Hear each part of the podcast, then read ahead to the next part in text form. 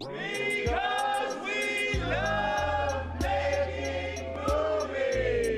¿qué tal están todos? Bienvenidos de nuevo a Fuera de Campo, eh, este espacio y este podcast para hablar un poco de cine. Eh, yo sé, yo sé, yo sé que en el anterior podcast dije, parce, sí, con esto cerramos animación, pero queríamos traerles a todos eh, una clase de bonus track de todo este ciclo de, de, de animación que habíamos tratado, valga la redundancia, porque sentimos prudente hablar un poquito de, de, donde vivimos, que es pues Latinoamérica, y de, y de la industria de cine animado que existe pues en, en en este sitio. Y nos llevamos una muy grata sorpresa que pues podrán escuchar un poco más adelante en el podcast. Entonces, bueno, muchachos, antes de empezar, eh, quisiera presentar a todos los que están aquí conmigo. Tenemos a nuestro compañero Díaz. ¿Qué tal, Díaz? ¿Cómo estás? Buenas noches, señores. ¿Cómo están, caballeros? Todo muy bien, todo melo. Tenemos aquí a Juanes Builes. Hey, buenas noches, buenos días, buenas tardes a la hora que nos escuchen. Todo bien. Tenemos a nuestro querido talento de Río Sucio. ¿Qué tal, Esteban? Señores, ¿cómo van? gracias por el talento.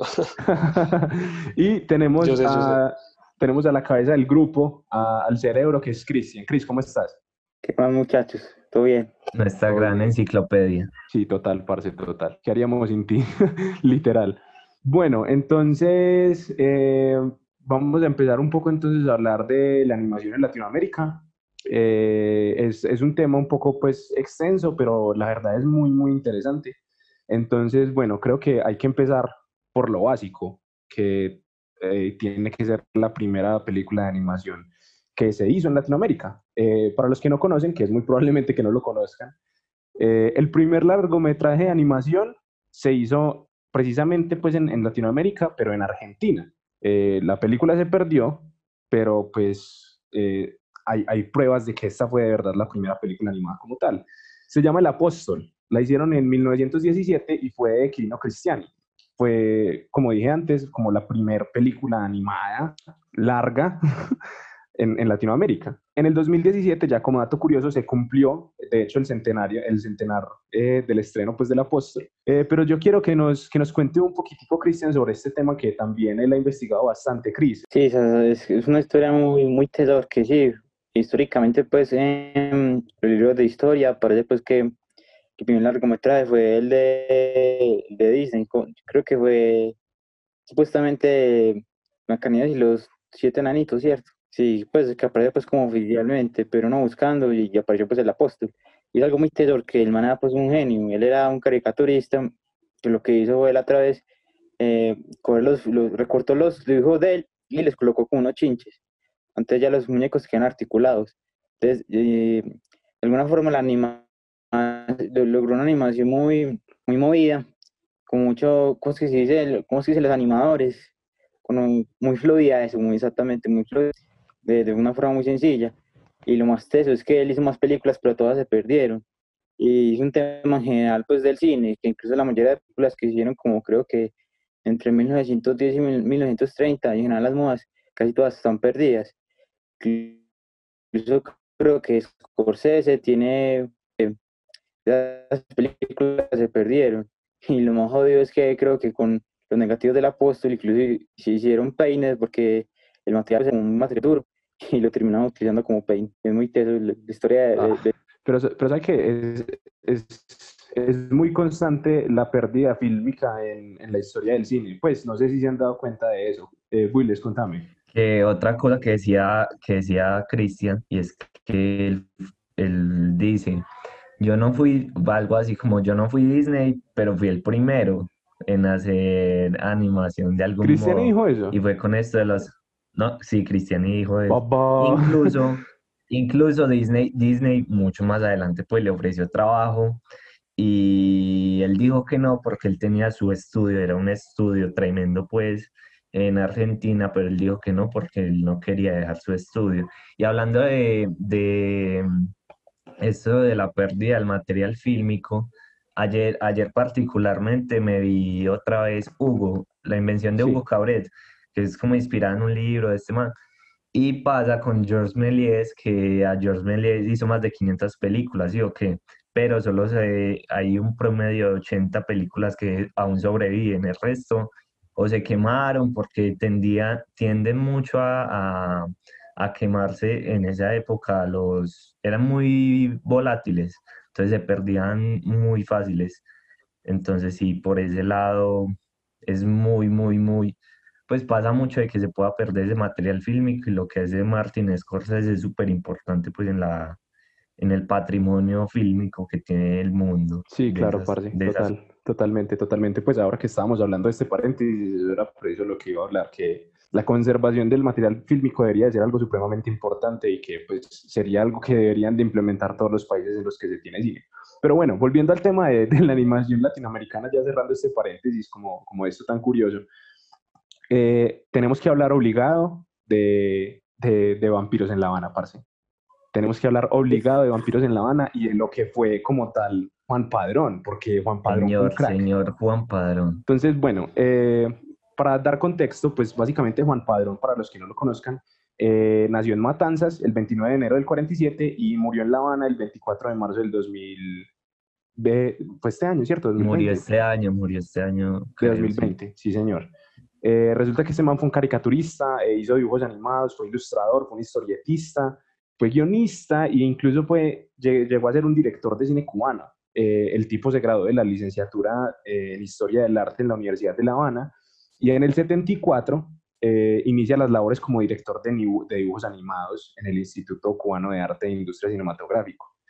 Es muy brutal, parce, es muy brutal porque son, son modelados y son personajes como, como que por lo menos a mí en lo personal cuando vi Vampiros en La Habana me recordaban algo a, la Warner Bros., como en, en, su época dorada cuando uno veía los Looney Tunes. No sé, ¿ustedes qué piensan? ¿Qué, qué pensaron eh, al ver Vampiros en La Habana? Yo sí los quiero escuchar a mí en particular me parece como que tiene como un tono como muy latino y muy pícaro a la vez, y yo muy propio pues como nosotros los latinos a veces, como esa picaresca, como ese, ese chiste pues que vivir pues como la vida como con ese sabor y tiene como mucho, tiene como mucho ese sabor cubano, y me parece pues muy teso, incluso por ejemplo, eso le he hablado pues más gente, pero es muy cierto que pues que particularmente nada más con toda esta situación de la que ha pasado este año con lo, con lo del virus y toda la vuelta, que es muy teso porque sí, ahí se ve pues propiamente lo que muchas veces intentan hacer pues como los grandes emporios económicos, pues como, como si siempre buscando hacer un monopolio o un negocio de cualquier cosa, hasta una tragedia, compro con el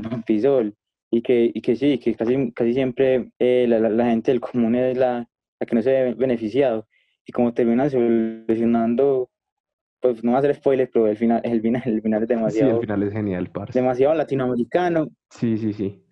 Pero eh, tenía, que tenía una cuestión, pues Juan Padrón empezó pues con esto de la, empezó con una serie que también marca pues como su, su forma de pensar muy política, pues sus tramas, sus tramas muy políticas eh, tienden pues como a tener un lado hacia donde mirar la política.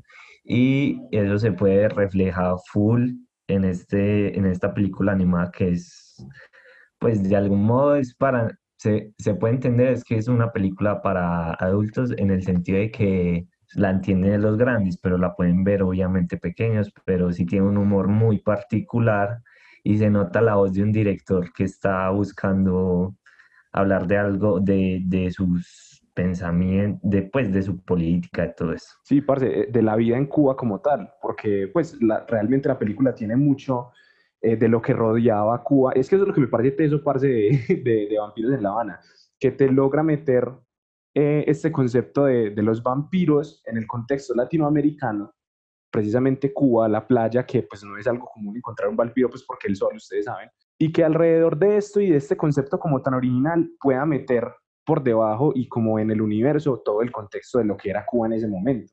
No sé si estoy de acuerdo con Willis de que lo pueda ver un niño porque hay escenas de sexo, pero, pero bueno. Bueno, bueno, sí, sí. Teban, contame. Bueno, no, a mí me pareció muy divertida la película y, o sea, debajo de esa diversión uno empieza a ver muchas cosas que son esas, esos temas políticos, en especial de, de Cuba, pero también nos hablan como de Estados Unidos, de los europeos, y me parece que lo hace de una forma muy sutil entre toda esa diversión. A mí me parece que también la técnica de animación es una cosa en ese tiempo súper bien lograda, nada que envidiar a los grandes estudios. Y sí, o sea, de pronto no es una película muy apta para niños, yo creo que por ahí tal vez 14, 15 años, pero está potencialmente para adultos. Es una animación que creo que los adultos la, la disfrutamos muy bien. Sí, parce, envejece, o sea, la película como tal envejeció muy, muy bien. Es, es demasiado brutal. ¿De qué año la peli? ¿Cómo, cómo? ¿De qué año la peli Díaz, que se muestra las fechas? ¿De, ¿De, qué año, Chris? 86. Creo que es como del 86. Pues bueno, sí, es como yo creo que es de los 80. Ah. Eh, del 85, sí, no estabas, no estabas lejos. Ah, bueno, casi, casi. Sí, sí, sí. Aparte de eso, ah, pues a mí, a mí hay algo que me pareció muy particular y que en otras películas no vi de cine latinoamericano, es que tiene muy arraigada la cultura de Cuba. Y eso, pues a mí me parece súper resaltante eso, porque, bueno, en su medida del tiempo hablaré de una película que sí me parece que, uy, no. Parce, es que, una, pues aquí haciendo ya como un paréntesis, hablando de, de, de vampiros en La Habana, yo creo que Vampiros en La Habana no solo es la animación. O sea, la animación es súper rescatable, parce. ¿Para qué? O sea, la animación es una cosa impresionante para los, los limitantes que había en esa época, pues, y en ese momento. O sea, la animación era muy compleja de hacer. Pero se resalta mucho, parce, que, que, que a pesar de estas dificultades tenga un guion tan sólido que de verdad, pues, te, te, te deje comprender bien la historia. Tal vez yo con lo que tuve problemas y fue con, con el audio, porque pues es difícil entender el, el, español con acento cubano. Pero, pero hablando de, de, como de todos estos componentes de, de, lo que es la peli, la música como tal dentro de, dentro de, dentro de Vampiros en La Habana es muy brutal. Y, y, pues yo no sé si ustedes lo saben, parce, pero yo soy un fan duro del son cubano. A mí me encanta el son cubano. Y, creo que realmente en, Cuba hubo una época en donde el son cubano no se podía tocar porque creo que incitaba a masas a, a hacer revueltas, pues era como que propaganda para que la gente no pudiera expresarse mediante el arte. Y eso lo vemos en una escena de vampiros en La Habana y es muy, muy brutal. O sea, es, lo que, es a lo que hoy te cuenta este contexto de esa Cuba eh, alrededor de estos dibujos animados que pueden ser infantiles y esta historia que puede ser como tan, tan charra y tan, tan extraña. ¿Saben que me pareció muy particular? Que por decir, en Estados Unidos, pues como inicia, es de esta gente, de estos vampiros traficando sangre, eso me pareció, y en Chicago, pues eso ya sí, habla sí. mucho de, de, de, Estados Unidos en esa época y la supieron hacer igual también los vampiros de, de europeos, pues ahí todos, todos sí, elevados y... Sí, total. ¿Cómo era? Altapone, altapone. Eso, sí, eso. Sí, te entendemos. Con, con acento italiano y todo. No. Sí, sí, sí. Es una sátira. Parce, no, pues quería como ampliar un poco lo que estabas comentando en cuanto a la música, que precisamente yo iba pues como a hablar de eso, de que era como algo castigado por, por el régimen. En general, no sé, como sacando una, un, como una apreciación, miren que a lo largo de la historia, pues por lo menos acá en Latinoamérica en el siglo XX, que fue como de muchas dictaduras, de mucho ocupación militar, pues de mucha opresión, por así decirlo. Sí. Eso como que, que, es lo que, digamos, daba la inspiración, pues como para los artistas. Ya que Real, pues mencionó lo del, lo, lo del son cubano, me recordó mucho a, a, al, al, rock argentino y la inspiración, pues, que tiene como de, de, de las dictaduras, pues, que pasaron. Me parece como muy curioso eso, que de algo tan horrible pueden salir cosas tan chimbas. Uf, parce, total, total. Pero pues yo creo que eso es realmente lo que, lo que vuelve la voz latinoamericana tan fuerte en cuanto a, a, a imágenes y a contar historias se trata.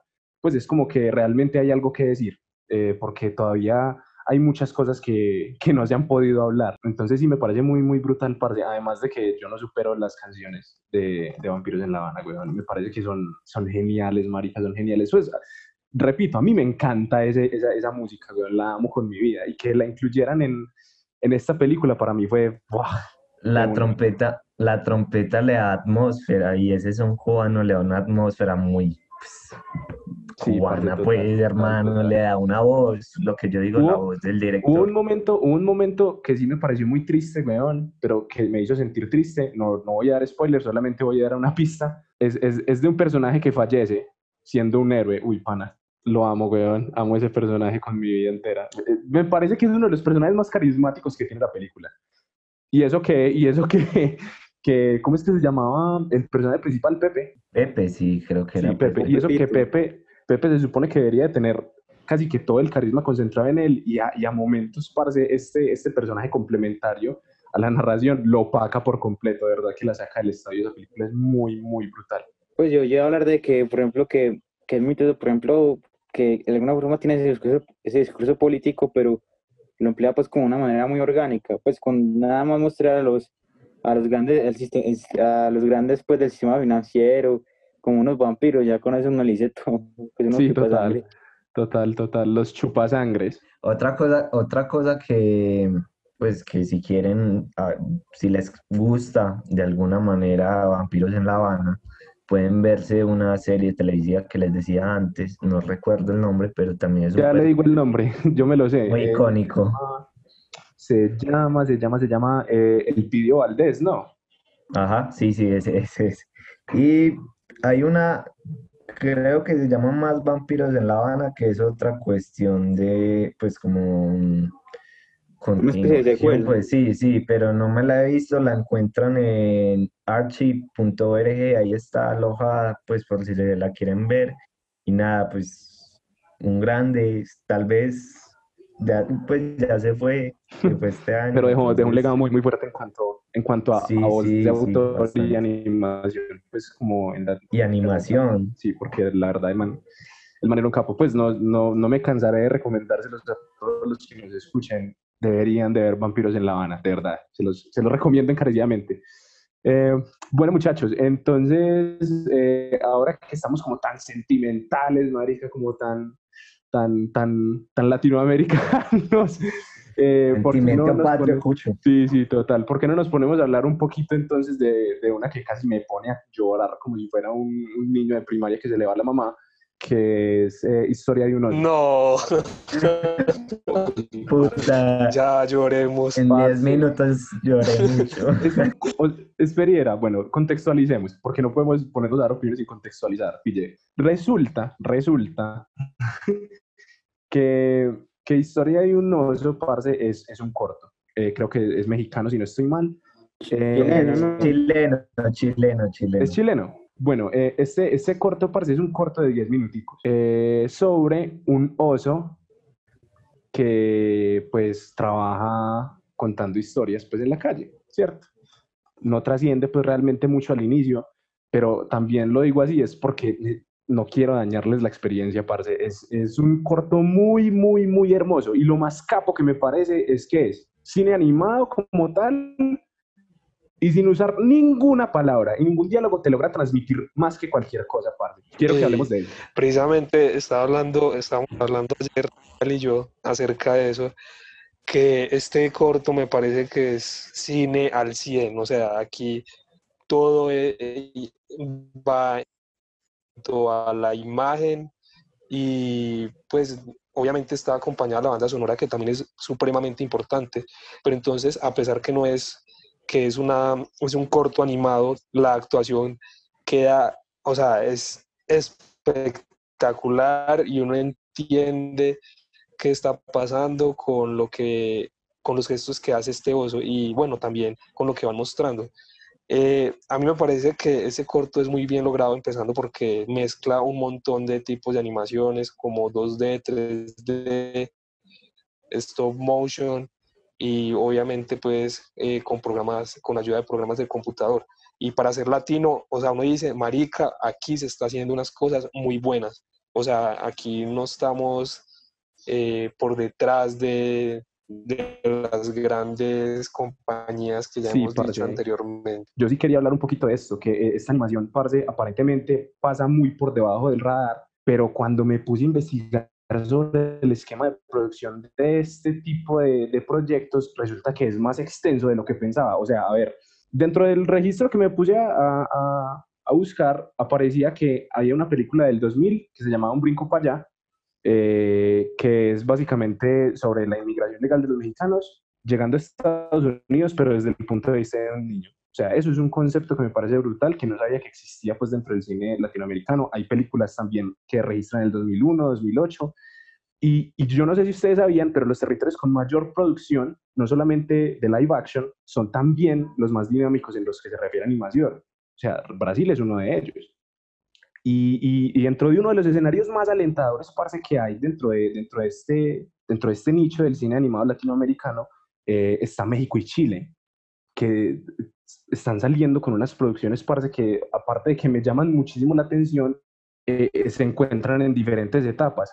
Pille, es, es, y aquí entramos a la historia de un oso. Historia de un oso se ganó un Oscar en el 2014. Eso significó un antes y un después en la animación chilena, donde el primer cortometraje de Chile se, se llamaba 15.000 dibujos y se hizo en 1942 a pasar a este brinco de ganar un Oscar en el 2014. Parce, eso, eso abrió un panorama de producción dentro del cine latinoamericano increíble y de ahí salieron eh, eh, en la actualidad un sector, parce, trabajando específicamente para esto, donde se están produciendo siete largos y pues están en diferentes etapas de desarrollo, que son Abuela el libro mágico, que lo íbamos a tocar, pero no lo encontramos, Homeless, El ojo del gato, Metamorfo, Mango y La casa del lobo. Parce, es, es muy brutal. Me parece que es demasiado genial que, que aparentemente esto está debajo del radar de todo el mundo, pero es un universo muchísimo más amplio y es, es una industria que está pelechando en cierto sentido eh, así uno no se dé cuenta, pues realmente es más labor investigativa. Entonces, bueno, ahora sí volvamos a, la historia de un oso parce que me emocioné, lo siento, mi alma de productor no me dejó dejar esto pasar. Pero sabes que, por ejemplo, yo buscando eso de que ganó un Oscar y aparte, por ejemplo, por esos mismos, pues por esas mismas etapas de años, también ganó un Oscar a Mejor Película Extranjera que fue Una Mujer Fantástica, también está teniendo visualización, pues que es como una cuestión importante para que la gente pueda conocer. Pues por ejemplo, nosotros que hacemos cine, vea que, que recién llegamos a este cine animado que nos pertenece, y, es una cosa increíble. Y bueno, volviendo a lo de Historia de un oso, lo que dice Teban, lo de que el cine es pura, de alguna manera, acción, eh, me recordó mucho a 2001, en el hecho de que 2001 dura casi una hora sin un diálogo y es una inmersión total en, en la música, en la imagen. Lo que pasa con Historia un oso es que te está metiendo, pues te está contando una historia sin necesidad de palabras sino de puras acciones, de puro montaje y la forma en que lo hila es una, una cuestión muy bonita, cómo se va contando una historia que viene siendo otra historia, bueno, como para no dar spoilers, eh, es una historia pues bastante bonita.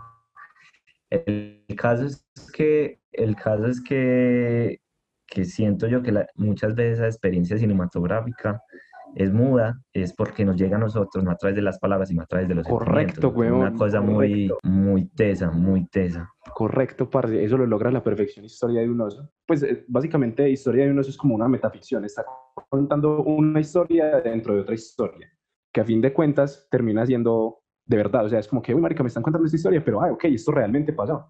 Díaz, te quiero escuchar, parce, porque yo sé que, sé que vos, pues vos no expresaste el cariño. Va a pelear, va a pelear. Contame, contame. Ah. Eh, bueno, señores, a mí me gustó mucho la verdad, sí o qué.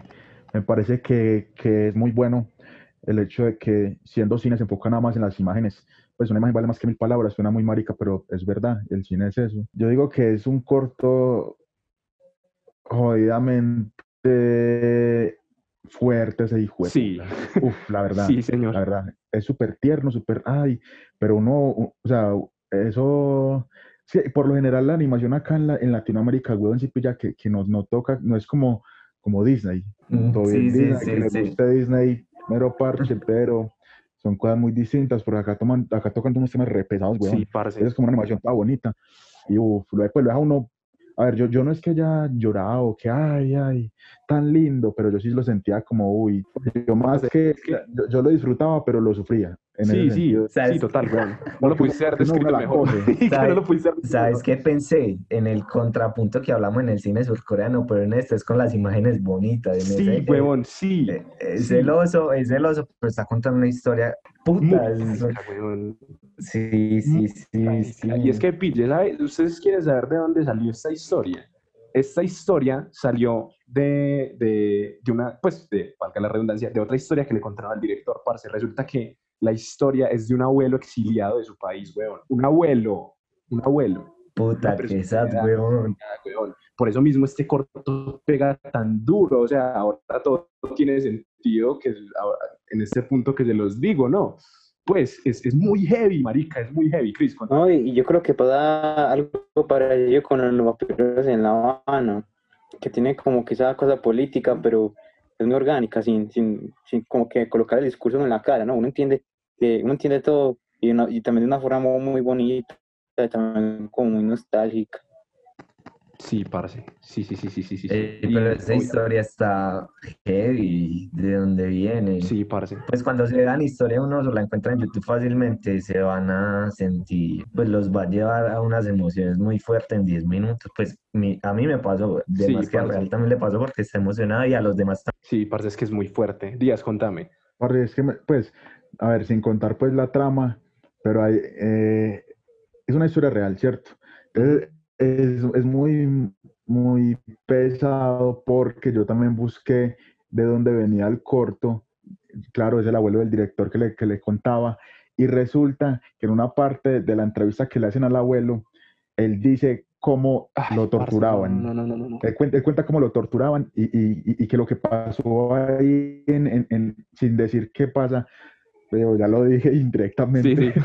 pero pero eso, el, man dice, como pasa ahí, así es que nos, pues así, claro, pero el man dice que era muy similar, lo único que faltaba era que un man le estuviera apuntando al pecho como hacían en la vida real, un man le apuntaba al pecho, dos manes lo tenían y le pegaban bolillazos. Ay, padre, no, no, no, no. o sea, se, ve todo bonito el corto, pero. Con, contaron una historia, ositos, contaron una historia de ositos que uno lo relaciona con ternura, con todo eso, y ay, no re...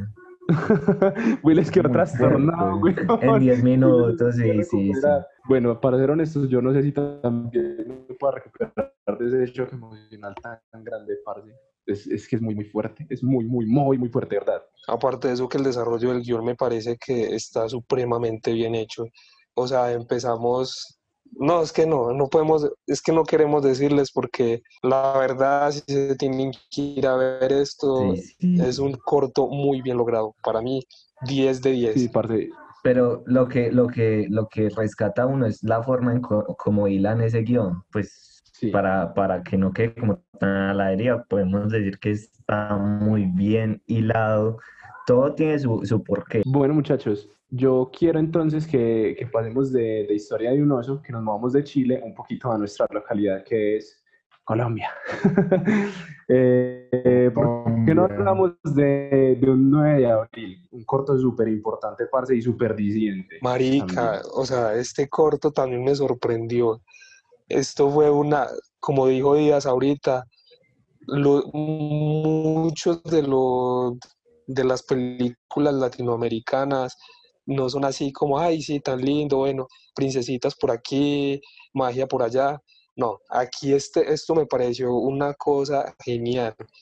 Y la técnica me parece supremamente bien hecha.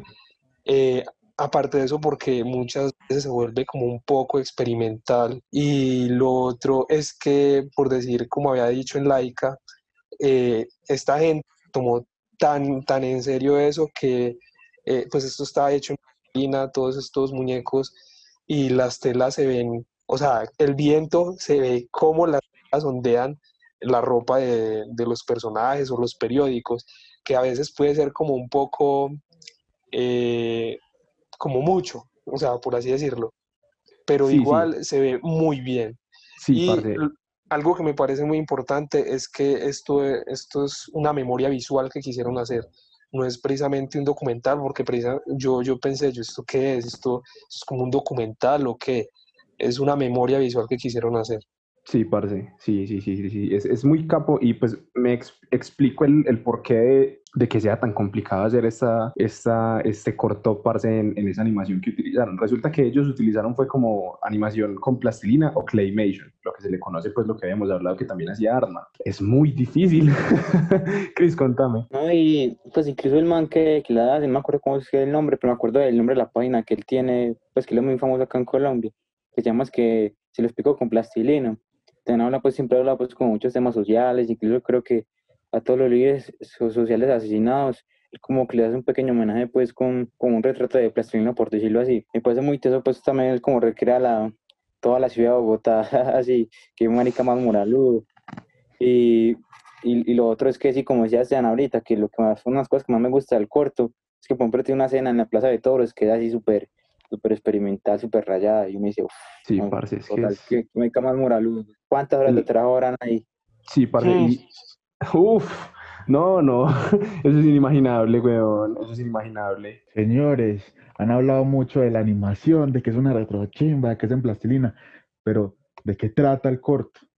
Que yo creo que esa es la parte más sí. jodida, pues porque pues nosotros somos de Colombia, somos de acá de Medellín, de Colombia, tierra de masacres. Yo no soy de Medellín, oigan a este. Ay, so, sí, so, no. so, pero sos de Colombia, sos de Colombia. Sí, sí. Por cierto, De ahí sí, de ahí sí.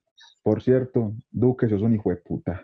Uy, Marica, van a... No, No, no. no, por favor. no, no, no Y hasta aquí fuera de campo. Sí, ya, Nos van a. Ya quedó perfilado. En- en- entonces, ¿de qué trata?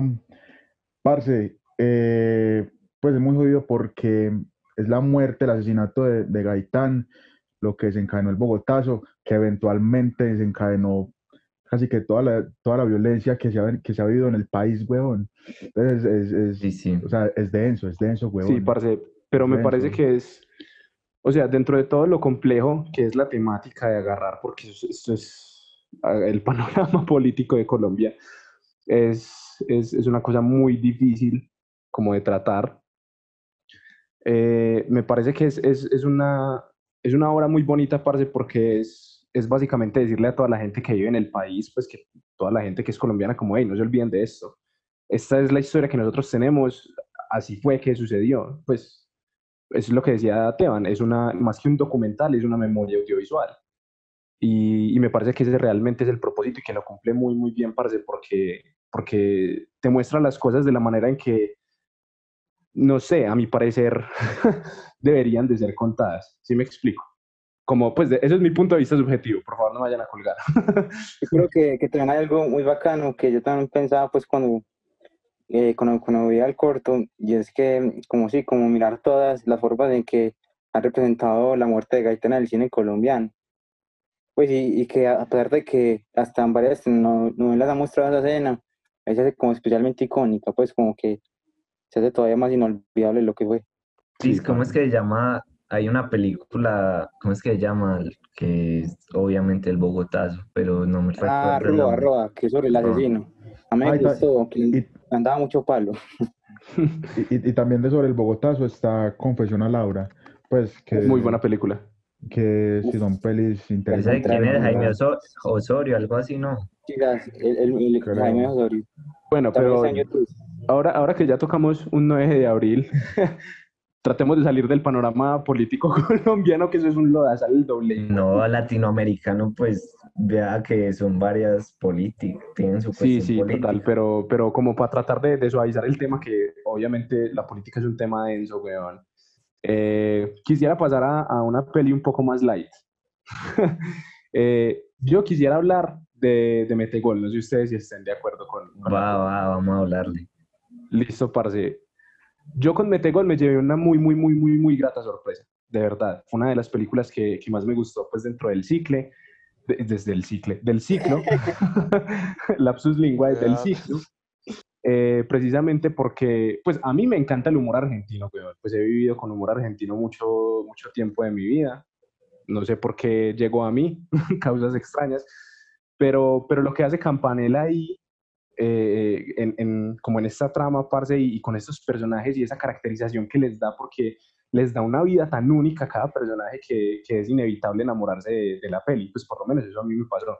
Yo quiero escuchar a ustedes cuál fue su experiencia con, con Metegol. Uy, para mí, para mí fue también una súper sorpresa, em, por varias cosas. A ver, no, no me quiero extender, pero primero, Juan José Campanella haciendo una película de animación. Ya sabemos que Juan José Campanella es pues, un- el director de El secreto de sus ojos, una película demasiado, demasiado buena para mí. Monumental.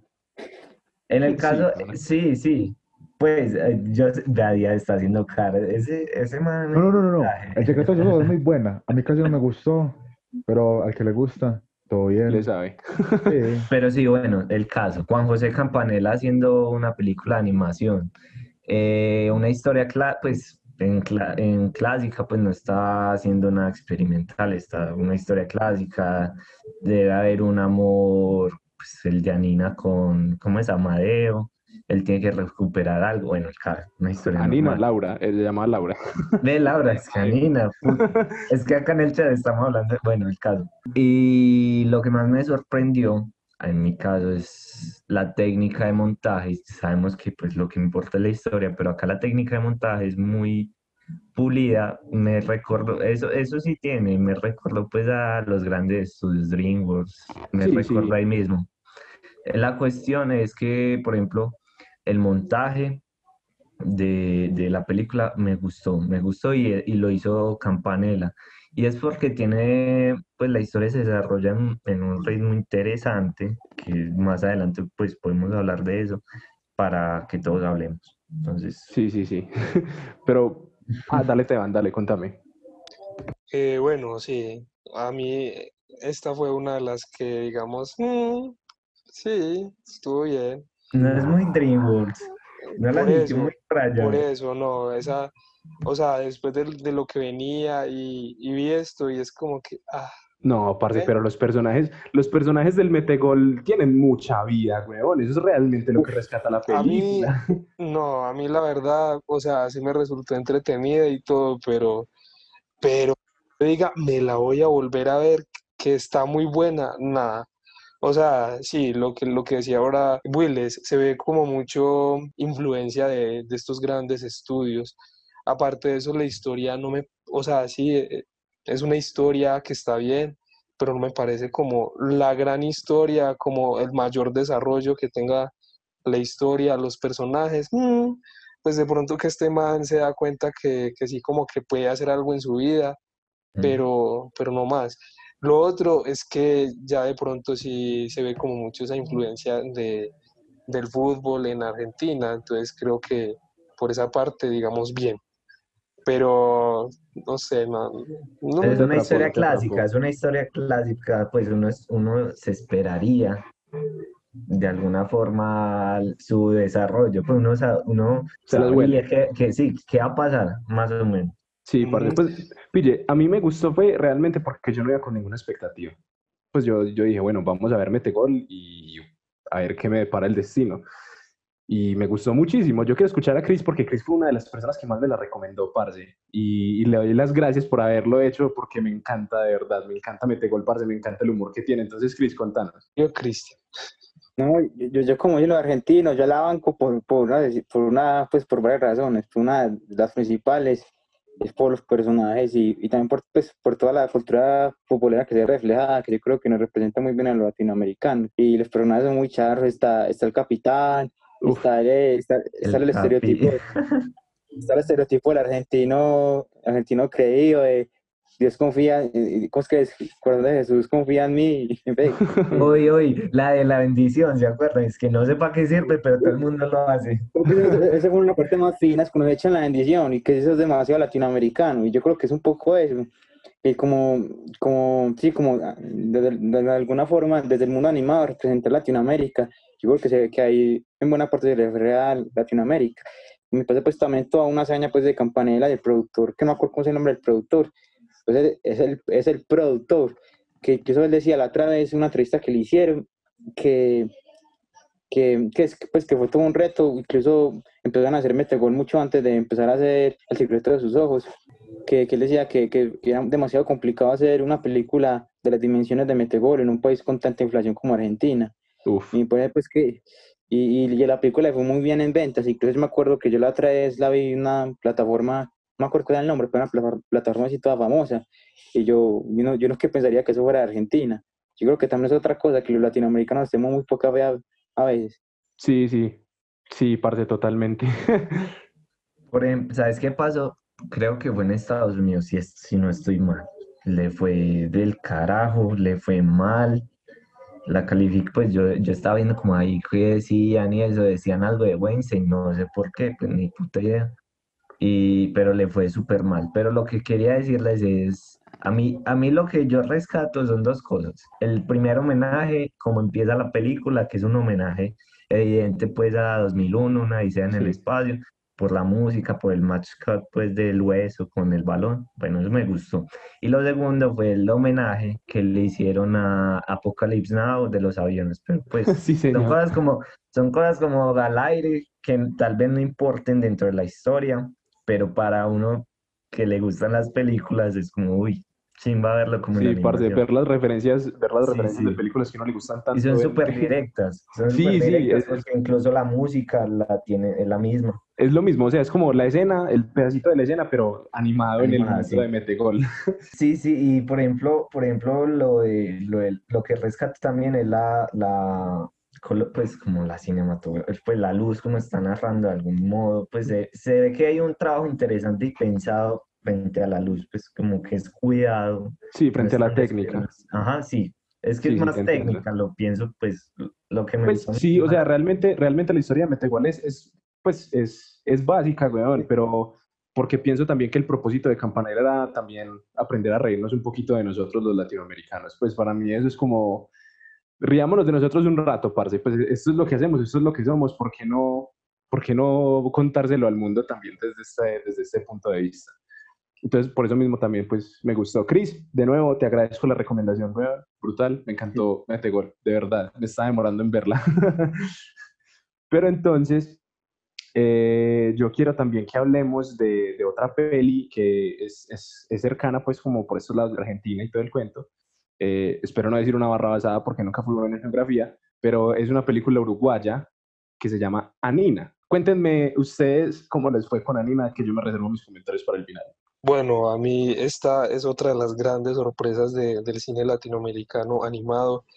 Creo que está muy bien lograda. La técnica, bueno, no, pues, o sea, lo que uno ve de animación me parece que tiene un estilo muy particular y también, eh, digamos que en comparación de otras películas, el acento de esta niña creo que es algo supremamente importante, bueno, y de también todos los personajes. Algo que me remitió mucho fue a mi infancia, porque claro, uno de niño tiende como a, maximizar o bueno, a, especular un montón sobre, sobre lo que puede suceder sobre un hecho, que a uno lo regañen o cuando uno eh, hace mal un trabajo y lo llaman de, le, le, hacen la anotación de que vaya el papá el otro día a la escuela. Uy, parce, sí, eso es como el fin del mundo. Sí, y yo creo que esa película lo logra muy bien. Sí, aparte, de eso, aparte de eso, porque hay algo que, me impresionó mucho de esta animación y es que utiliza una, como un tipo de, de, animación que se llama puppets digitales y es que son como, bueno, son plastilina, pero ya después por computadora lo animan. Bueno, eso fue lo que entendí. Si alguno entendió otra cosa, me puede corregir. Y lo otro es que, digamos, la ciudad y todo se ve como muy, muy opaco, sucio. O sea, no es esa, estas animaciones tan lindas, por así decirlo, tan cute. Eso, eso me llamó mucho la atención. Sí, y yo también quería hablar mucho de eso, las texturas. Me pareció muy tesas de la película. De que uno siente Latinoamérica y, por ejemplo, pues por lo que visto por la foto, porque nunca había Montevideo, uno puede ver pues que Montevideo es un poco así como frío, como incluso pues como el desgaste pues de las edificaciones y sí también como se en la película remite uno mucho como ese al universo de la infancia y también es como tiene como un humor todo tierno y a la vez la, la, la trama pues como que es, también está como muy desde la perspectiva pues de la niña desde la óptica de la niña incluso se refuerza con las subjetivas que tiene sí sí sí sí sí parce sabe que bueno llegó mi turno de hablar de, de Anina Parce, a mí la película, la verdad, me gustó, pero no a tal punto de decir, puta, una obra maestra. Les voy a explicar por qué. Me parece que la trama de la película y el punto de vista que seleccionaron para narrar fue la mejor idea que pudieron haber tenido, parce. Porque de verdad que hay cosas que uno también creciendo como niño latinoamericano se identifica y entiende porque por más extraño que parezca, casi, pues, o sea, las culturas latinoamericanas tienen mucho en común. Entonces, a mí lo que me pareció muy chimba de la peli, parce, fue fue cómo me vendieron a mí que esta película era una película de niños. Pero la estética lo contradecía todo, O sea, era como una película de niños muy madura. no sé si me hago entender, es, es, un concepto extraño que estoy utilizando. A mí algo que me pareció muy lindo es que cuando ella va en el bus y se empieza a imaginar eh, como ese gran amor de la vida, por así decirlo, esos amores de infancia de uno, ese momento me pareció espectacular, muy lindo, muy, muy bien hecho, eh, como todo fantasioso, uno en algún momento es como que ¿verdad? Uno se empeliculaba en ese entonces cuando era niño.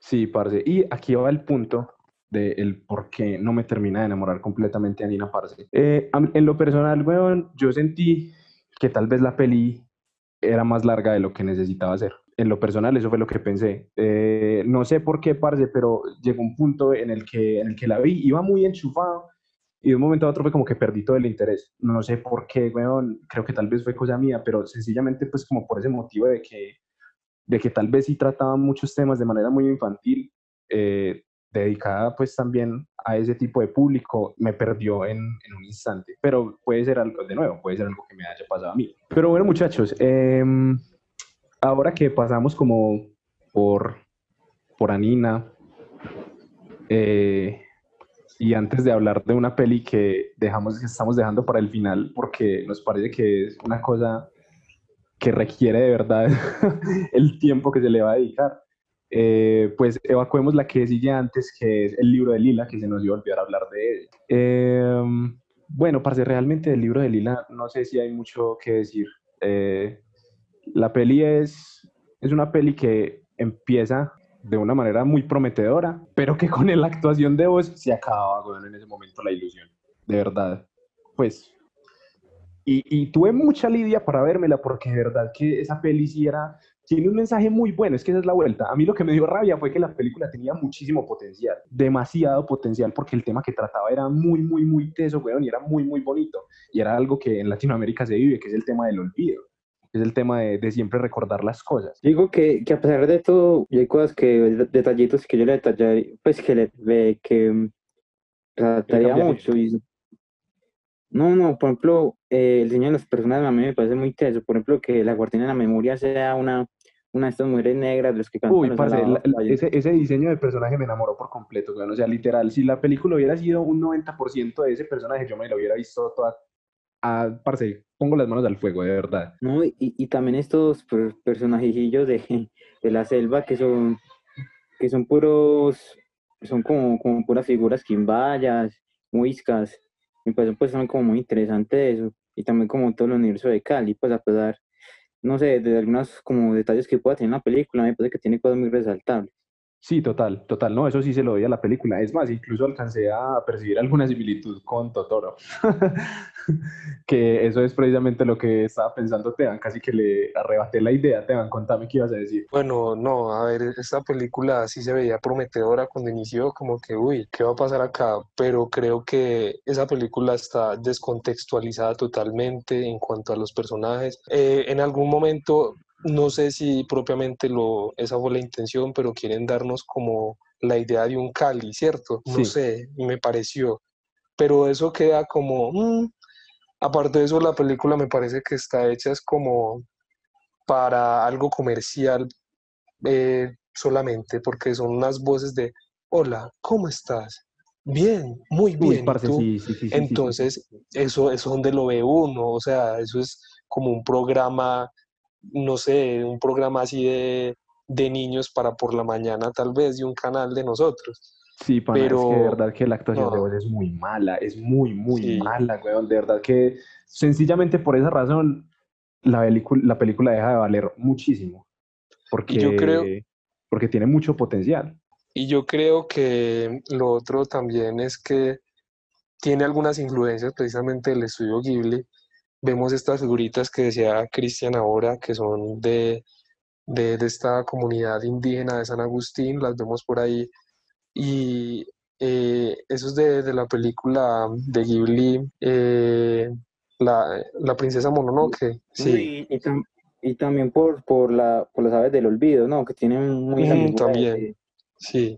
Sí, sí, no, es que se nota, se nota que toman referencias de, de estas películas, porque es, es, más que evidente. Y aquí voy, el por qué me enoja tanto la peli, weón, porque es que de verdad tenía muchísimo potencial, pana. El, el tema que estaban trabajando era un tema de verdad hermoso que conmovía, o sea, de tratar siempre, siempre un tema que trate de la memoria nostálgica va a ser oro en el cine, parce, porque es algo a lo que nosotros siempre, siempre experimentamos. O sea, la nostalgia es algo con lo que vivimos constantemente y recordar es uno de los aspectos más importantes que tiene el ser humano. Y, y, la trama de la peli iba en torno a este concepto. O sea, si se los digo así, se escucha brutal, pero en el momento de la ejecución eh, fallan muchísimas cosas, aunque hay otras también muy rescatables. Yo creo que, por ejemplo, a diferencia de la película que vamos a hablar ahora, eh, yo creo que, que yo creo que es el problema con las voces que suenan muy, muy acartonadas, como decían ustedes ahorita, como película de, o como programa de televisión de niños, pues de, un programa normal.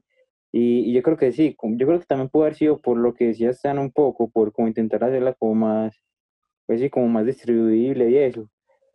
Aunque no sé, sí, yo creo que no sé, hasta es un problema que yo creo que se puede, se puede solucionar. Ah, por ejemplo, otra de las cosas que me compró, qué pena meterme atrás, ya, ya, ya la habíamos pasado, pero yo creo que esto sí es muy interesante. Que mete gol, que para meter gol hicieron hicieron un doblaje argentino, un doblaje internacional y un doblaje latinoamericano, era acá. Y yo me la vi con el lenguaje argentino y lo puse mucho. Uy, parce, el lenguaje argentino es el mejor de todos. A mí me pasó lo contrario y a hablar de eso, de una cuestión, una pregunta que teníamos antes de pasar en Virus Tropical. Eh, voy primero a lo que les decía del doblaje. Es una cuestión muy difícil de, de trabajar, siento yo, y lo he visto en las películas, por ejemplo, que a veces caen un poquitico en el... Es una cuestión demasiado difícil de trabajar. Es... Sí, claro, marica, porque y es entonces, que... sí. Sí, o sea, pille, porque es que igual a fin de cuentas eh, el actor de doblaje sigue siendo un actor. Y, tratar de sacar esas emociones mediante la voz, pues no es nada sencillo, es una responsabilidad que es la vida literal de la película. Entonces acá mi punto, y la pregunta es para todos los que están acá, es ¿cuál sería la función del director en ese doblaje, cómo sería la función de un director en animación, más que, pues, obviamente fijarse la técnica y todo eso, pero ustedes qué, qué piensan de cuál sería la función de un director en los, en, específicamente en esta técnica, en la animación? Yo digo que sí, que también, perdón, te que, que eso también depende mucho de cada director y como ustedes decían, eh, creo que así Will es que el que decía que que sí, que, que, es como sacar esa emoción con la voz, incluso que puede ser todavía más complicado. Y, y por ejemplo, hay directores que son incluso tan, tan tiquismiquis, por decirlo así, que, que hasta dirigen los actores de doblaje. Y, hasta dónde puede llegar el punto de eso. Y imagino que también habrán los directores que cuando están haciendo una película de animación tendrán a unos, unos coaches, pues, especialistas pues, en cómo entrenar a esa gente que hace pues, las voces. Y también habrán, habrán unos que le dan con mucha libertad a los actores. Pues, sí, parce. Pues no sé, yo siento que realmente la, la, la, responsabilidad de un director como tal en, pues como en esta técnica, en una película así, eh, también recae mucho en, en, en cerciorarse de, que la actuación de doblaje esté bien. Pues realmente no me parece caprichoso, realmente me parece que es lo ideal, porque a fin de cuentas son lo que, le, o sea, puede sonar una mierda, pero es lo que, o sea, las voces son lo que les da vida a tus personajes en este caso, o sea, aquí no hay un respaldo de nada más. Y si lo haces como un culo, pues se va a ver una mierda. Suena feo, pero, pero es, es, verdad. Entonces creo que tal vez esa sí puede ser la, la, la mayor responsabilidad del director.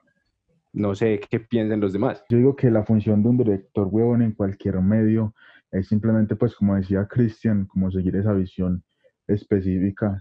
Obviamente la animación va a tener unos requerimientos distintos. a a trabajar con actores reales, pues, pero, pero pues, es la misma, cuidarse, cuidar la fotografía, cuidar las actuaciones, cuidar el montaje, nada más que obviamente la animación da muchísimo con qué jugar y no viene al caso, pero el anime actual está desperdiciando un potencial muy gigante porque la animación es un medio es una cosa re brutal y el anime actual la está cagando horrible. Aprendan de Evangelio, mi putas. no, mentira, mentira. No, no, no. No, no, no pero es en serio, la, animación parce no pagar. la, animación da con que, mucho con qué jugar y pues mucha gente lo desperdicia. Y sí, parce, tal vez es un medio que se desaprovecha, weón, porque tiene, tiene un rango de, no solamente de acción, weón, sino de emoción muy, muy extenso, parce, que se puede expresar de unas maneras muy distintas. Y aquí, aquí, en este momento, es donde vamos a pasar a Virus Tropical. Parce, hay que hablar de la película. hay que hablar de la película. Virus Tropical es una cosa impresionante. Y antes de darle la palabra de Díaz, que sé que está que se habla, porque se ha expresado todo el podcast, siento que es necesario primero hablar de, la, de del proceso de producción de esta película porque es muy curioso. Sí, sí. Y eh, ya de ahí, parce, podemos darle riendas a, a, lo que hay que decir de esta peli porque hay mucho de qué hablar. Entonces, bueno, pille, yo revisando un poco sobre el, panorama general de la animación en Colombia, eh, descubrí una cosa muy curiosa con Proimágenes, que eh, pues en, en otros, en, en, otros países de Latinoamérica eh, ven a Proimágenes Colombia, parce, en cuanto a animación, como una superventaja. Eh, y precisamente es por una cuestión, porque se mantienen tres líneas de apoyo específicas, la realización de cortos, el desarrollo y producción de largos, ¿sí o qué? Entonces, ese impulso que les acabo de decir, parce, básicamente se traduce a una producción audiovisual, parce, de, de 15 proyectos de largo como tal, o sea, de largo, no de corto, de largo, 15 proyectos de largo en diferentes fases. Y pues eh, precisamente hablamos de uno hace poco que fue el libro de Lila de Maritza Rincón y pues ahora entraremos a hablar de, de Virus Tropical. Parce, entonces pues quería hablar como de eso para que, para que de pronto si no conocían el, panorama bajo el cual pues nos ven otros países latinoamericanos a nosotros como desarrolladores de contenido audiovisual, eh, pues les dieron una idea como que, ok, parce, entonces las cosas aquí realmente sí se están haciendo bien. Y un ejemplo de ello es Virus Tropical. Ahora sí, Díaz, contanos, ¿qué estás que te hablas? Eh, parce, pues, antes de, de entrar a, a, por qué Virus Tropical es una retrochimba de película, quisiera decir, quisiera decir una cosita antes, y es que me parece muy, esta plata se hizo con, esta movie se hizo con, con plata pública. Sí, sí, sí, es, Alguna, pues no toda, no todo, no todo. Pero, pero hubo, hubo plata pública. Ajá, sí, como el 70, 80. Eh, si ve FDC, si ve que no todo tiene que ser realismo cotidiano, no, si ve que se puede hacer otras cosas, no todo tiene que ser el mismo cine nacional que se está estancando y que siempre son las mismas historias y que no hay nuevas voces. Y Virus sí, es una nueva voz. FDC siga así, porque si no, no el, el cine nacional no va a progresar, no van a haber nuevas voces, pero regaño. pero, un regaño, un regaño necesario, porque realmente la, la visión dentro del cine como tal aquí en, en, Medellín, pues según lo que hemos notado nosotros también como estudiantes, es que sí. hay un foco de, de, tramas muy específico que realmente no ha cambiado y que no da lugar a otro, a otro tipo de géneros, por así decirlo. Entonces, Díaz, ahora sí, antes de que nos expliques por qué. Ahora sí, dele con toda. Contámelo todo. A ver, esta movie es una retrochimba. ¿Por qué? Pues, a ver, a, mí me, me, me, impactó mucho por la animación, por la producción, pero dejando eso de lado, me pareció que la historia es, es muy humana, huevón. Uno se identifica mucho y, y, y me, me, gusta que no, que no tiene como un rumbo, me gusta que no tiene como un rumbo fijo, sino que es como la vida, es como que, ah, vamos a ver qué pasa en una vida, eso me gustó mucho, huevón. Y ya la animación me parece pues también que es, es, tan simple, pero tan chimba. Sí, sí, sí, sí, incluso la llegaron a llamar la nueva Persepolis, es como la Persepolis latinoamericana. Ey, venga, eh, sí, yo vi eso. ¿Alguien se ha visto Persepolis para que me digas cómo sí, es el argumento o que tiene, o que tiene, pues, es francesa, algo así? Sí, creo. Sí, eh, es, sobre, sobre una chica, pues, como durante la revolución iraní. Y sí, eh, incluso, pues, uno, obviamente hay muchas diferencias, pero sí se puede ver como una inspiración. Pues, pero... Sí, claro. Yo creo que el, el, primer, el primer referente del por qué le llamaron la Persepolis latinoamericana fue por su estilo de animación, porque es un estilo de animación sí, muy similar a Persepolis. Otra cosa, eso es, tuve esa duda, ustedes me pueden sacar de esa duda, eso es un coming of age, pues como de alguna, sí, llega a ser, llega a ser. Sí. Puede ser, sí, yo creo que se puede considerar. Claro, porque no, no, tiene un rumbo fijo en cuanto el protagonista quiere esto, sino que es como el, el viaje del protagonista mientras crece. Que uff, parce, no, que no, qué película tan chimba, parce. Pero bueno, vamos, si quiere, pues para que todos hablemos de ella, pues como para desglosarla un poquito. Por ejemplo, ¿qué es un coming of age? Real, ¿usted qué sabe más de eso? y el FSD, ahorita mencionamos el FSD de pro imágenes, pero hay gente, por ejemplo, que no sabe. sí, sí, claro, claro, claro, Como eso. Ok, ok, ok, listo. Entonces, va, eh, paréntesis para explicar estos conceptos. El FSD es el Fondo de Desarrollo Cinematográfico de aquí, pues de, de Colombia, si no estoy mal. Y pues básicamente eh, eh, el FS lo que ofrece, parce, son oportunidades para creadores audiovisuales de, de poder publicar sus trabajos, de poder desarrollarlos y de, poner, de poder tener un incentivo y los medios para hacerlo. Eso es el FS. Eh, por otro lado, Proimágenes, eh, ay, a ver, ¿cómo les explico Proimágenes? sería como, sería como, como la fundación encargada de promover el cine en Colombia. Y el Coming of Age, eh, me, me, corregirán, eh, es básicamente una historia cuyo principal motivo es contar la narrativa del personaje en diferentes etapas de su vida. ¿Estoy en lo correcto o me corrigen? Sí. Pues, sí, es como un paso de paso de, de una etapa de vida, sí. Por ejemplo, por ejemplo, Midnight is la de Jonah Hill, es un coming of age. Pues por sí, sí. sí, sí, sí, sí, sí, sí, Entonces es, es, eso, o sea, Virus Tropical es, sí, eso se puede considerar como un coming of age, porque, como lo dice Díaz, parce, son personajes que eh, viven su vida eh, a través de transiciones Em, por así decirlo, entre edades, porque obviamente ustedes saben que ser un niño no es lo mismo que ser un adolescente y un adulto. Y eso lo refleja muy bien Virus Tropical, que ahora voy a hablar de eso, pero quiero escucharlos antes de yo ponerme a hablar porque me riego. Yo, yo espero, qué pena interrumpir algo, y es que es, es, algo, es una cuestión muy arriesgada la directora, porque la directora creo que se llama Paola Gaviria o algo así, no, no, el eh, apellido no, estoy eh, seguro. El director, es un director. El director, Sebastián Caicedo, que era amigo de ella, pero bueno, está inspirado pues en, una... en el zombie de Power Paola. Ajá, sí, Power, Paola. es la, pues como, la, pues la historia, la historia en realidad es de esa pelada, pues, le pasó a ella.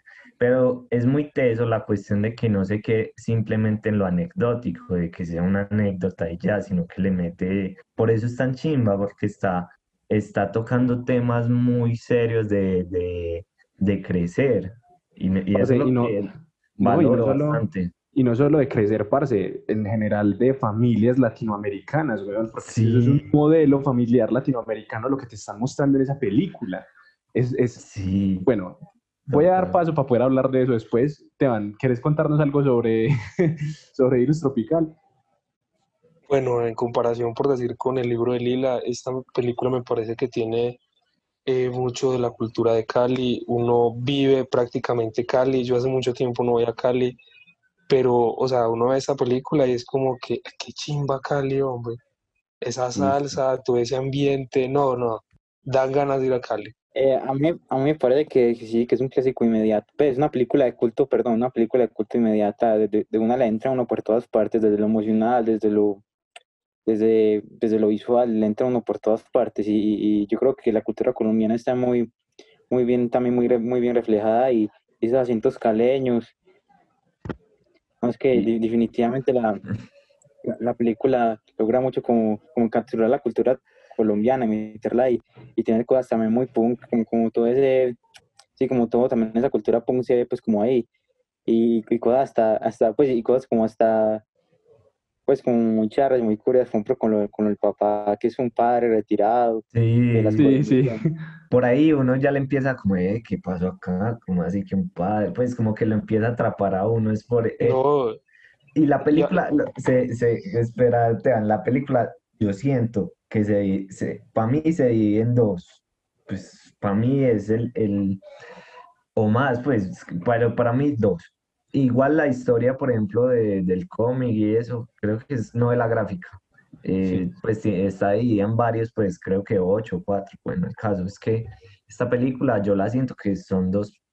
Una, una es cuando está creciendo de, digamos, de los tres, cuatro, pues la historia de Paolita cuando está creciendo y la otra es cuando llega a Cali. Siento que son dos historias que van así, pero se juntan, pues son una buena amalgama, pero sí siento que van, son dos cosas una es una cosa y otra es otra cosa, está hablando, pues para mí. Sí, son como dos historias en paralelo. Pero tienen buena amalgama, no es como que pueda una por un sí, lado Sí, sí, sí, sí, total, total, es que te doy la razón, güey, realmente las dos historias se complementan a la perfección, porque, eh, pues, según lo que yo vi, parce, y según lo que, lo que, lo que me gustó tanto de la película, parce, fue como ese, ese, diseño narrativo, marica, de, de que realmente nunca la película llegaba a un punto muerto, ¿sí me explico? O sea, por más que tal vez trataran varios temas de manera pues seguida, nunca se volvía canción. ¿Sí me explico? O sea, nunca habían puntos muertos en los cuales uno se desconectara de la trama, porque es que está tan bien estructurado el universo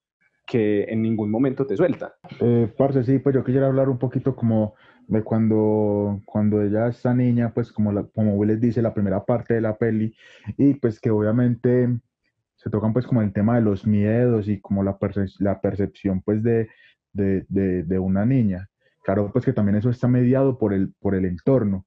Y quería mencionar, pues ya que estamos hablando un poco de, la visión de los niños, quería mencionar un poco eh, un trabajo que hizo un compañero, bueno, un compañero no, un, teso, Willis, que está acá en el podcast, que el parcero hizo un cortometraje, se llama Trapito Rojo, una chimba de corto, trabajé en ese corto, no me pagaron nada, pero fue muy chimba. fue muy gratificante estar. Comimos muy chimba, comimos muy chimba. Y habla, y habla un poco también pues como de una, es otra perspectiva de la infancia, pero también es, pues me parece muy válido y pues quería mencionar pues el trabajo de, del, del compa, que la verdad es muy chimba. Entonces, volviendo ahora sí directamente a, a Virus Tropical, me parece pues que no, para, es que es muy chimba, weón. Es que, es que es muy, muy humana, weón, porque es que toca temas con los que uno se puede identificar, que a todo el mundo lo jodieron de pelado, que uno siempre tuvo miedo, que, uy, no, no, es que me parece tan humana, weón, de verdad. Obviamente yo sé que estoy hablando y le estoy chupando las bolas a la película, pero es porque me tramó mucho y obviamente es como, estoy hablando desde el puro sentimiento, pero yo, también creo que el cine es eso, pues es como sentimiento, huevón. Esa película es sentimiento puro y duro. Realmente el, el, lenguaje cinematográfico va directamente a las emociones, parce. Y pues yo creo que eso nos lo han dicho infinidad de veces, parce, que si uno sale de la película y no sale hablando realmente de lo que le movió a usted, sino que sale hablando de, ah, qué chimba de fotografía, va, qué chimba esta cosa técnica como en el La película es mala. La película es mala. le estamos dando palo al libro de Lila. Uy, Mari, bueno. Pero, ahora sí, yo sí quiero hablar, parce, del, del por qué esta película me llegó tanto, Pues esta, eh, Virus Tropical para mí fue una película revelación en mi vida. Yo jamás, yo no la había visto hasta hoy. Está toda subvalorada, ¿no? Sí, está muy subvalorada, weón, a eso, a eso es a lo que voy. Y a pesar de que le fue bien, pues, pero pero pues le ha ido bien entre comillas pues sí marica pero, es, eh, la peli es para que tuviera muchísimo más reconocimiento sí, es verdad es, es... digo que incluso la, la animación en Latinoamérica está muy infravalorada sí eso sí es cierto eso sí es cierto en, pues, en Latinoamérica no más, más, más, de, más de que no se haga, porque si se hace, es, es, es poco publicitada, o sea, es como que realmente no se conoce. Entonces eso es algo que también se, se, podría pues mejorar. Pues no sé si alguien está escuchando este podcast que tenga poder, por favor. Por favor, en los colegios, en los colegios pongan virus tropical, por favor. Pero fíjate, entonces, entonces aquí voy es al, al por qué esta película aparte me, me parece tan brutal.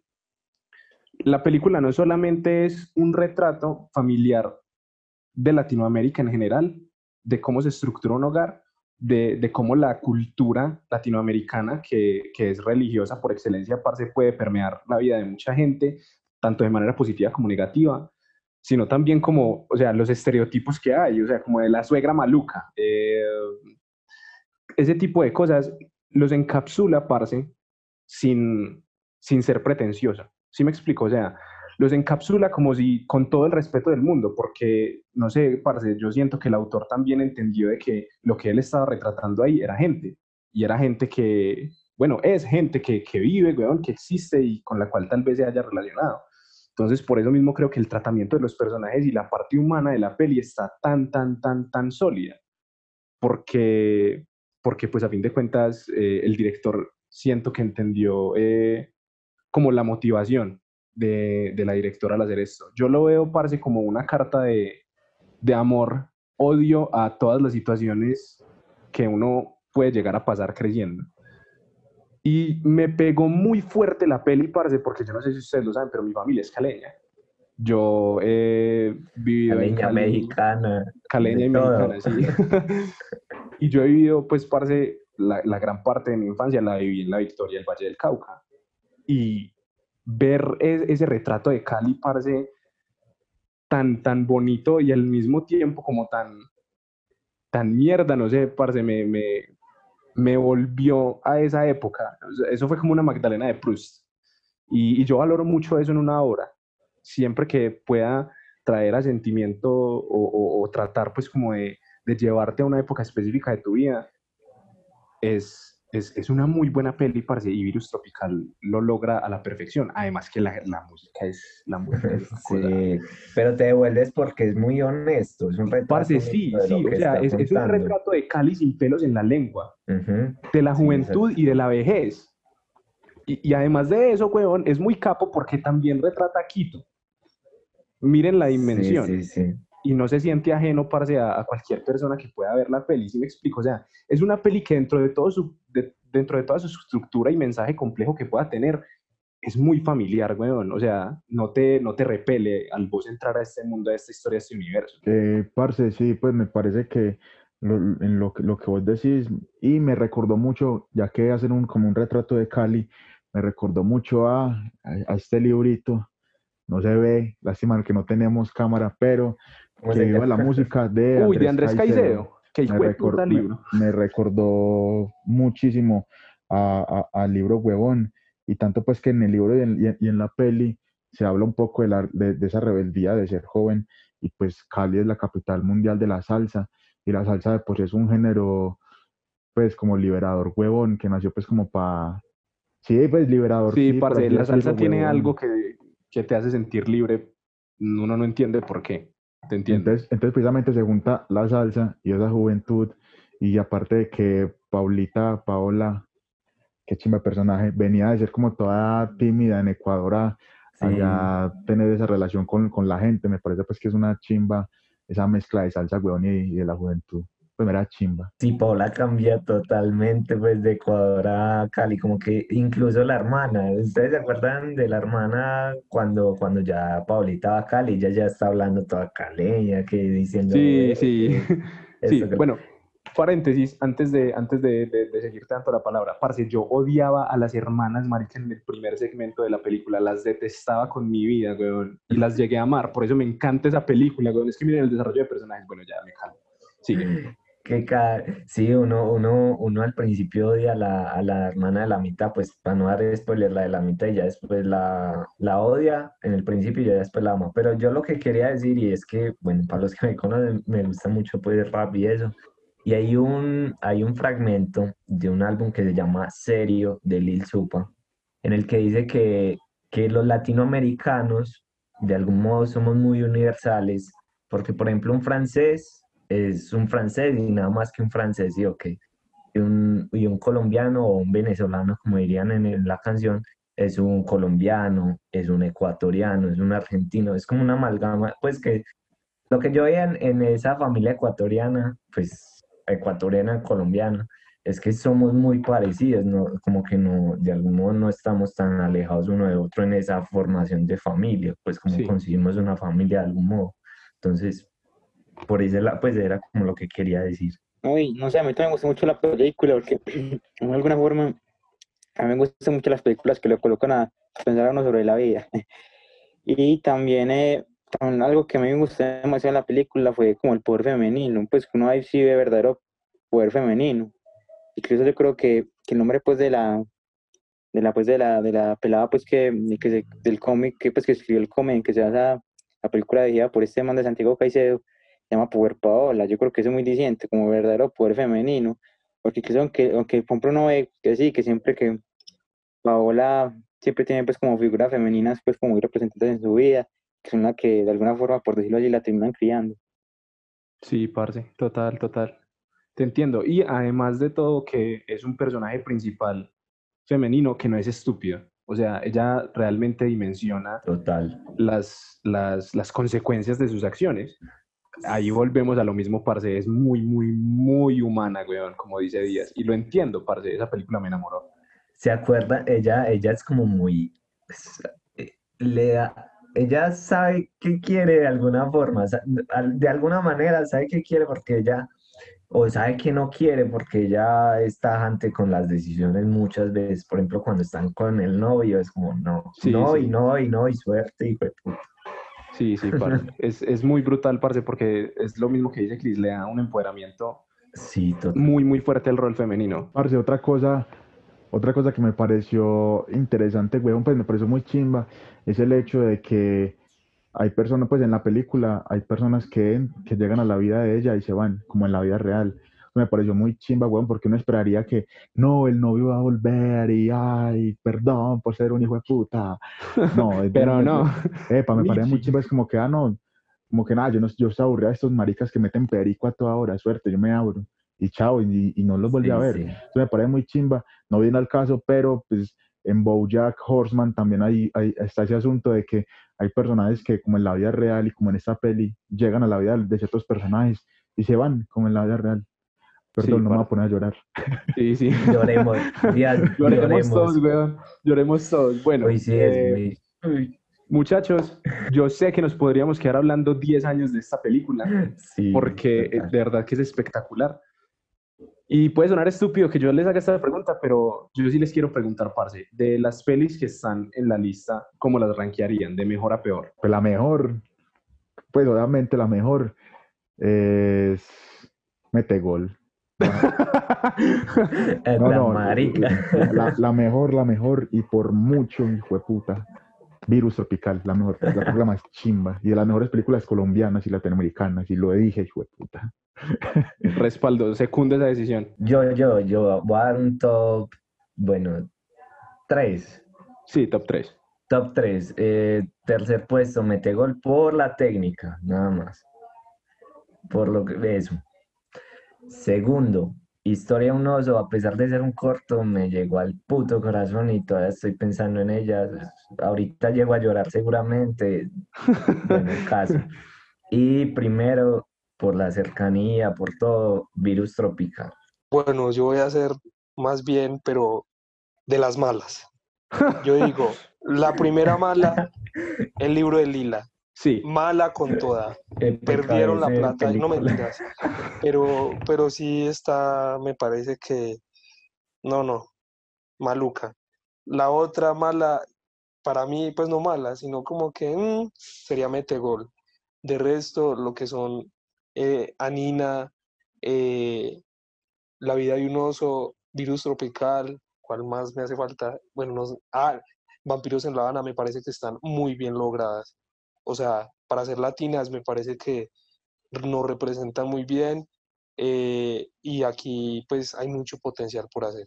Sí, parce, totalmente de acuerdo. Cris, te escucho. Bueno, ustedes, ustedes saben que a me gusta hacer casi rankings, pero bueno, yo quiero, yo quiero hablar un poco pues de, de la animación. Me parece pues que muy bacano esto de que, de que ya lo, lo latinoamericano, llegó la hora de que los latinoamericanos empezamos a vernos a nosotros mismos. Y por ejemplo, yo creo que con virus tropical eso se ve totalmente. Y, y sí, no, nos está pues de más otra vez recomendar Virus Tropical, Vampiros en La Habana, Nina, todas esas películas que yo creo que deberían de tener más reconocimiento. Sí, parce, completamente de acuerdo. Y pues, obviamente, quedo de último. Eh, obviamente, obviamente, obviamente, de, número uno está Virus Tropical, me encanta, la amo con mi vida entera. Eh, de segundo, no le puedo dar el puesto solo a una porque estas me, me llegaron muy fuerte. Y fue eh, Historia de un oso y Vampiros en La Habana por el tema, pues, como musical. Y de tercero, parce, porque me parece que es brutal, eh, en lo personal, mete gol. ese, es mi, ese es mi top. Oiga, oiga, es- yo me faltó uno top goal y fue puta, Vampiro en La Habana, pero Juan Padrón es el dios para mí de la animación por pionero, Sí, pero se me pasó. Gran, gran, gran cosa. Ey, sí, sí, sí, sí, yo, yo también quiero decir que se me pasó, se me pasó Vampiros en La Habana, historia No, ya, No, ya, no, no. ya. Buena Bueno, la perdieron. perdieron. Eh, muchachos, muchachos, eh, lastimosamente este es todo el tiempo que tenemos por ahora. Eh, recuerden, por favor, seguirnos en redes sociales, en Facebook, en Instagram. Recuerden dejarle un like al video pues, en YouTube si les gusta. Comenten, por favor, es, nos gusta bastante escucharlos. Queremos saber qué es lo que, qué es lo que ustedes quieren que nosotros hablemos después. es importante para nosotros su opinión. Eh, recuerden visitarnos también en Spotify, estamos disponibles en esta plataforma eh, bastante buena y también estamos en Apple eh, Podcast por si alguien también quiere visitarnos. bueno, creo que no se me escapa nada. muchachos, de nuevo agradecerles por compartir este ratico. también agradecernos por tirarnos a hacer este, este, este bonus track del ciclo de cine animado, porque de verdad que fue una sorpresa muy, muy grata, creo que para todos nosotros descubrir estas películas y... y, tanto talento, pues realmente eh, en Latinoamérica. Entonces, bueno, muchachos, eh, sin nada más que decir, esto ha sido fuera de campo. Esperamos que te haya gustado mucho este episodio.